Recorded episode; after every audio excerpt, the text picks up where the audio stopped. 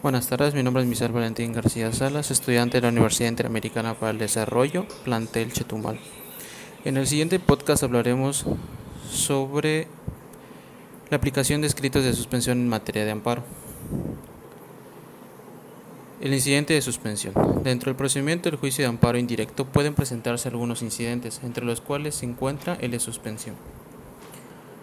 El incidente de suspensión es una institución de seguridad en el juicio de amparo, que tiene por objeto evitar que cause daños y perjuicios de difícil reparación a los agraviados, así conservar la materia objeto del conflicto, impidiendo que el acto reclamado se consume irreparablemente. De esta manera, al concederse la protección constitucional puede restituirse las, las cosas al estado que guardaban antes de la violación.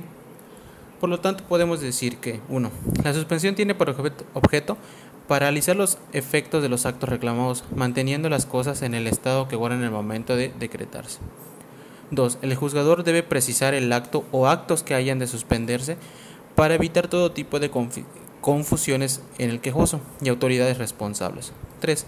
Al resolver sobre la suspensión no procede estudiar cuestiones relativas al fondo del amparo. 4. La jurisprudencia de la Suprema Corte de Justicia de la Nación acepta que la suspensión procede contra actos de la aplicación de una ley. Clasificación de la suspensión. El artículo 125 de amparo lo clasifica como de oficio o de plan, en la que se decreta en el mismo auto en que el juez admite la demanda, a petición de parte. Estriba en la naturaleza del acto.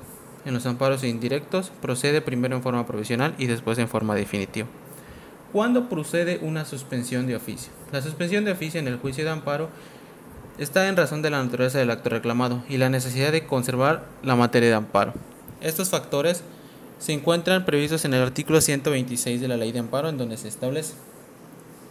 Cuando se trate de actos que importen peligro y privación de la vida, deportación o destierro o algunos de los prohibidos por el artículo 22 de la Constitución Federal.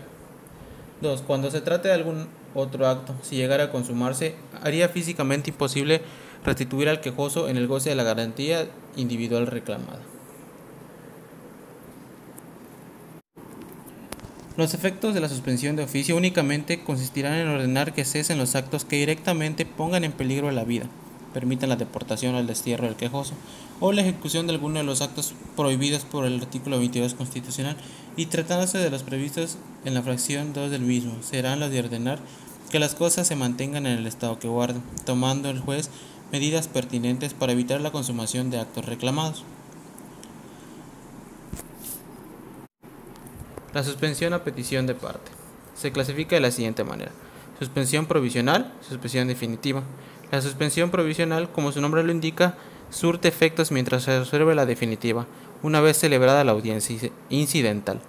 Cabe señalar que en contra del auto que concede o niega la suspensión provisional procede el recurso de queja, así también el recurso que proceda en contra de la resolución, de la resolución que concede o niega la suspensión definitiva.